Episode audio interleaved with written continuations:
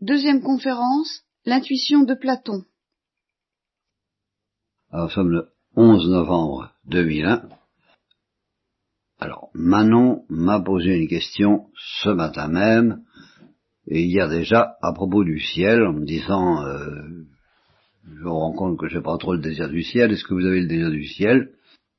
Eh ben, ça m'a, ça m'a rendu perplexe.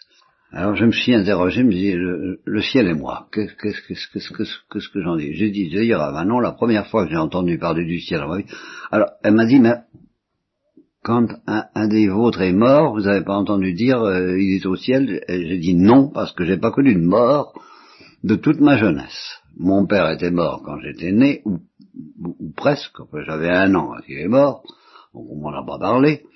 Euh, j'avais pas de frères et sœurs, j'avais pas de cousins de cousines, maman était brouillée avec la famille de mon père, enfin, j'ai jamais, avant l'âge de, avant, je dirais presque la mort de maman, connu de mort. Euh, donc, on m'a pas parlé du ciel dans, dans cette perspective. Au catéchisme, on a parlé comme du reste, ça m'a pas spécialement impressionné la, seule fois où j'en ai entendu parler, c'est par une certaine Suzanne, dont je parle dans mes mémoires, j'avais dans les 7-8 ans, elle avait dans les 12, 13, 14 ans, je sais pas, elle m'a parlé du ciel dans, dans des termes tellement lyriques, tellement euh, dingues, je dirais, que j'ai été impressionné pour toute la vie, impressionné sans plus je lui ai demandé qu'est-ce qu'on y faisait au ciel, elle m'a dit on chante, enfin bon, euh, ça m'a pas tellement donné envie, mais ça m'a tout de même impressionné euh, sérieusement. Et je me suis toujours demandé pourquoi ça m'a tellement impressionné, alors que, sans plus, hein. Et là, j'ai trouvé la réponse ce matin. Alors, je me dis, mais enfin, pourquoi est-ce que Qu'est-ce que c'est le ciel dans ma vie? Enfin, je je comprends pas. Alors je vais être obligé de vous lire quelque chose que vous connaissez sûrement déjà, vous avez tous sûrement lu, que j'avais lu aussi, mais que j'avais un peu oublié, et qui mérite d'être relu pour vous expliquer presque ma foi chrétienne, en tout cas ce que je suis. Euh, c'est le, texte du mythe de la caverne. C'est pas un texte que j'ai lu jeune. Je ne sais même pas quel âge j'ai pu le lire. J'ai un souvenir très vague, vers 15 ans peut-être, mais c'est pas ça, c'est pas ce texte qui m'a impressionné. Si je vous le lis, c'est pas parce que ce texte m'a impressionné, c'est parce que ce texte exprime de la manière la plus claire quelque chose, quoi j'ai cru de toutes mes forces inconsciemment toute ma vie. Avec une telle force que chaque fois que quelque chose évoquait ce genre de choses, je dis, ah oui, oui, oui, c'est ça, c'est ça, c'est ça. Alors, je vais vous lire le texte dans son détail, à moins que vous vous en souveniez très bien. Non. Alors. Maintenant, repris, je représente toi de la façon que voici l'état de notre nature relativement à l'instruction et à l'ignorance. Figure-toi des hommes dans une demeure souterraine en forme de caverne, ayant sur toute sa largeur une entrée ouverte à la lumière. Ces hommes sont là depuis leur enfance, les jambes et le cou enchaînés, de sorte qu'ils ne peuvent pas bouger ni voir ailleurs, ils ne peuvent bouger ni voir ailleurs que devant eux, la chaîne les empêchant de tourner la tête. La lumière leur vient d'un feu allumé sur une hauteur au loin derrière eux.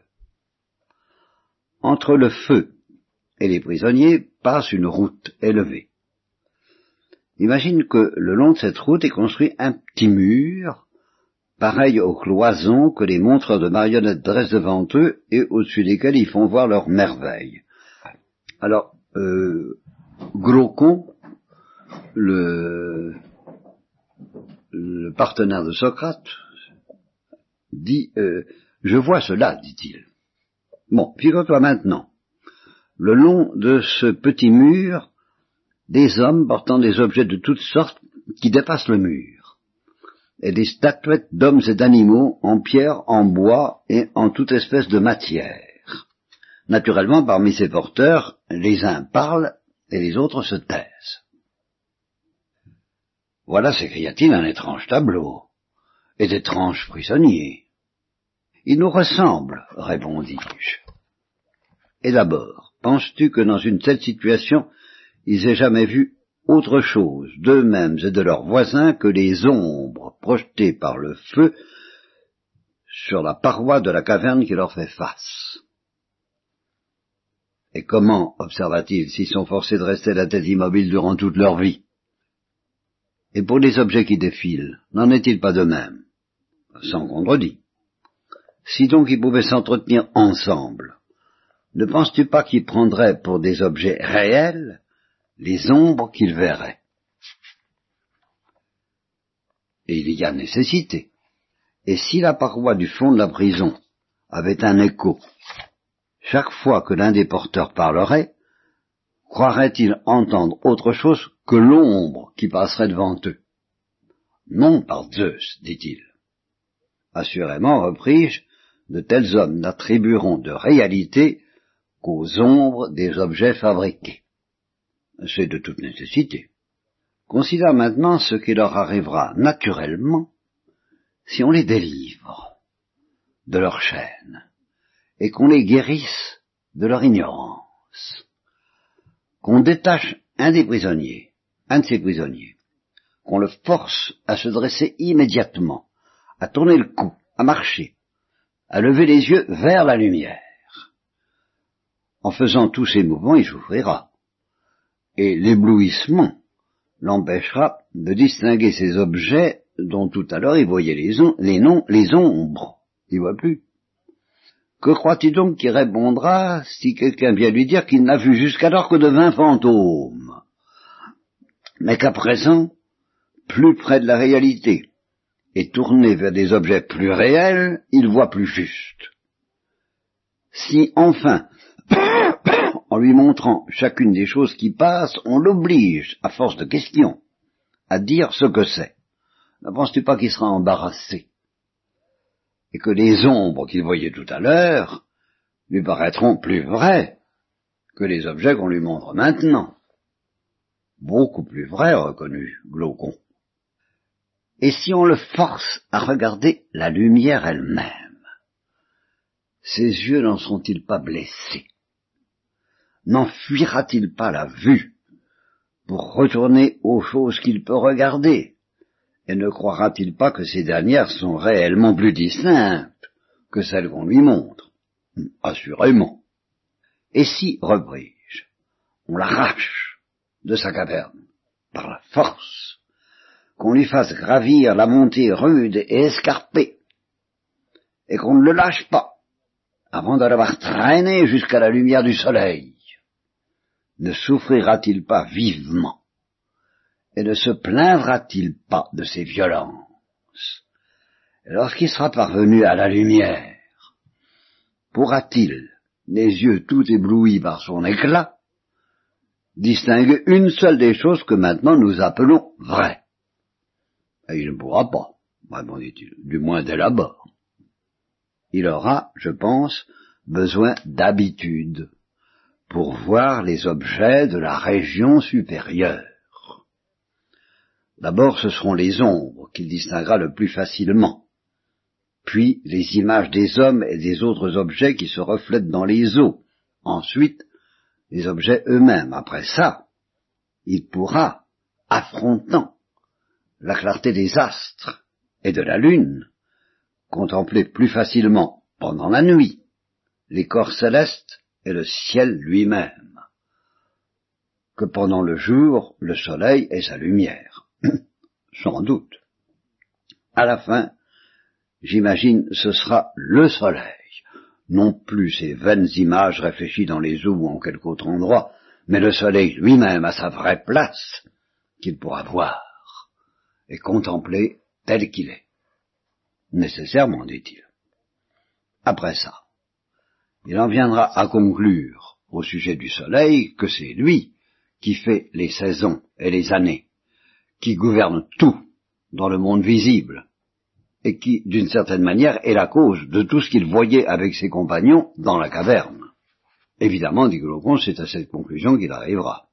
Or, donc, se souvenant de sa première demeure, de la sagesse qu'on y professe, et de ceux qui y furent ses compagnons de captivité, ne crois-tu pas qu'il se réjouira du changement et plaindra ces derniers? Si, certes. Et s'il se décernait entre, alors entre eux honneurs et louanges, s'ils avaient des récompenses pour celui qui saisissait de, de l'œil le plus vif le passage des ombres, qui se rappelait le mieux celles qui avaient coutume de venir les premières ou les dernières, ou de marcher ensemble, et qui par là étaient le plus habiles à deviner leur apparition. Penses-tu que notre homme fut jaloux de ces distinctions et qu'il porta envie à ceux qui parmi les prisonniers sont honorés et puissants Ou bien comme le héros d'Homère Ne préférera-t-il pas mille fois n'être qu'un valet de charrue au service d'un pauvre laboureur et souffrir, et souffrir tout au monde plutôt que de revenir à ses anciennes illusions et de vivre comme il vivait? Je suis de ton avis, dit-il, il préférera tout souffrir plutôt que de vivre de cette façon-là. Imagine encore que cet homme redescende dans la caverne et aille s'asseoir à son ancienne place. N'aura-t-il pas les yeux aveuglés par les ténèbres en venant brusquement du plein soleil? Oh, assurément si, dit-il. Et s'il lui faut entrer de nouveau en compétition pour juger ses ombres avec les prisonniers qui n'ont pas quitté leur chaîne, dans le moment où sa vue est encore confuse et avant que ses yeux se soient remis, oh, l'accoutumance à l'obscurité demandera un temps assez long, n'apprêtera-t-il pas à rire à ses dépens? Et ne diront-ils pas qu'étant allé là-haut, il en est revenu avec la vie ruinée, avec la vue ruinée, de sorte que c'est même pas la peine d'essayer d'y monter? Et si quelqu'un tente de les délier et de les conduire en haut, et qu'ils le puissent tenir en leurs mains et tuer, ne le tueront-ils pas? Sans aucun doute, répondit-il. Maintenant, mon cher Glaucon, il faut appliquer point par point à cette image ce que nous avons dit plus haut comparer le monde que nous découvre la vue au séjour de la prison, et la lumière de feu qui l'éclaire à la puissance du soleil. Quant à la montée dans la région supérieure et à la contemplation de ces objets, si tu la considères comme l'ascension de l'âme vers le lieu intelligible, tu ne te tromperas pas sur ma pensée, puisqu'aussi bien tu désires la connaître. Dieu sait si elle est vraie. Pour moi, telle est mon opinion dans le monde intelligible, c'est-à-dire dans le monde céleste. L'idée du bien est perçue la dernière avec peine, mais on ne peut pas l'apercevoir sans conclure qu'elle est la cause de tout ce qu'il y a de droit et de beau en toute chose, qu'elle a, dans le monde visible, engendré la lumière et le souverain de la lumière, que dans le monde intelligible, c'est elle-même qui est souveraine et dispense la vérité et l'intelligence, et qu'il faut la voir pour se conduire avec sagesse dans la vie privée et dans la vie publique. Je partage ton opinion, dit-il, autant que je le puis. Eh bien, partage-la encore sur ce point, et ne t'étonne pas que ceux qui se sont élevés à ces hauteurs ne veuillent plus s'occuper des affaires humaines, et que leurs âmes aspirent sans cesse à demeurer là-haut. C'est bien naturel si notre allégorie est exacte. En effet, c'est bien naturel, dit-il. Mais quoi? Penses-tu qu'il soit étonnant qu'un homme qui passe des contemplations divines aux misérables choses humaines ait mauvaise grâce et paraisse tout à fait ridicule, lorsque, ayant encore la vue troublée et n'étant pas suffisamment accoutumé aux ténèbres environnantes, il est obligé d'entrer en dispute devant les tribunaux ou ailleurs sur des ombres de justice ou sur les images qui projettent ces ombres et de combattre les interprétations qu'en donnent ceux qui n'ont jamais vu la justice elle-même. Ah, il y a là rien d'étonnant. En effet, repris-je, Un homme sensé se rappellera que les yeux peuvent être troublés de deux manières, et par deux causes opposées. Soit par le passage de la lumière à l'obscurité, soit par le passage de l'obscurité à la lumière. Et ayant réfléchi qu'il en est de même pour l'âme, quand il verra une âme troublée et embarrassée pour discerner certains objets, il n'en rira pas sottement. Mais il examinera plutôt si, venant d'une vie plus lumineuse, elle n'est pas faute d'habitude offusquée par les ténèbres, ou si, passant de l'ignorance à la lumière, elle est éblouie de son trop vif éclat. Dans le premier cas, il l'estimera heureuse, en raison de ce qu'elle éprouve et de la vie qu'elle mène. Dans le second, il la plaindra et s'il voulait rire à ses dépens, ses moqueries seraient moins ridicules que si elles s'adressaient à l'âme qui redescend du séjour de la lumière. C'est parler, dit-il, avec beaucoup de sagesse. Il faut donc, si tout ça est vrai, en conclure ceci. L'éducation n'est pas ce que certains proclament qu'elle est, car ils prétendent l'introduire dans l'âme où elle n'est point, comme on donnerait la vue à des yeux aveugles. Je crois que c'est fini. Alors ce qu'il y a, c'est que ce texte euh, je ne sais pas quand je l'ai lu, mais je sais que toutes les fibres de mon être étaient en, harmonie avec ça depuis toujours. Et que, par exemple, j'ai rêvé de l'amour humain. J'ai beaucoup rêvé de l'amour humain dès ma jeunesse. Bien. Mais maintenant, je peux préciser. Euh, imaginez que dans cette caverne de Platon, eh bien, que ce soit l'amitié ou, que ce soit le grand amour entre un homme et une femme, peu importe. Imaginez que deux individus reviennent de là-haut, de la lumière, se reconnaissent. Alors là, leur amour, c'est quelque chose. Et au fond, pour moi, l'amour humain, c'était ça. Amitié ou amour, c'est, ça supposait l'amour du ciel. La, conséquence concrète, c'est que quand j'ai découvert que ma fiancée Ina n'avait pas le désir du ciel, ben j'ai rompu. Voilà. Parce qu'il y avait que ça qui m'intéressait dans la vie, et cependant j'avais pas la foi chrétienne. Mais il y avait que ça qui m'intéressait dans la vie. Et euh, je conclurai parce que je, suis fatigué, et euh, je conclurai sur une découverte que j'ai faite, parce que toute la matinée que j'ai pensé à ça, j'ai été arabusté par une formule qui exprimait très bien tout ce que tout ce que je viens de lire euh, chez un autre auteur. Et je me disais, mais je la retrouve pas, je la retrouve pas, puis j'ai pu par la retrouver. Et c'est une formule de Lewis, qui me permet de dire, Lewis, c'est un platonicien. Parce que maintenant je dis, il y a les platoniciens et les autres. Mais euh, parce que ça, platonicien, chrétien, j'ai pas été tout le temps platonicien, j'ai été tout le temps sans le savoir. Et Lewis est platonicien, la preuve. La dernière phrase de son livre, nous sommes tous fugaces et inconsistants. Notre vision nous trahit et nous voilons notre regard devant l'intolérable lumière de la réalité absolue, qui était, qui est, et qui sera, qui n'aurait jamais pu être autrement, et qui n'a pas d'opposé. Eh ben voilà, c'est ma profession de foi, c'est ça que je sais du ciel. Je ne connais rien d'autre. Je ne suis pas, justement, je ne suis pas mystique, en sens que j'ai pas fait voyage. Mais je reconnais les voyageurs, et dès que quelqu'un vient de là où en me disant j'ai fait le voyage, oh oui, oui, je t'écoute, je t'écoute, et c'est, et c'est ça ma foi. Et, c'est parce que vivant, j'ai vu que les mystiques chrétiens, c'est tous des voyageurs qui ont fait le voyage, et je les envie. Moi, j'ai pas fait ce voyage.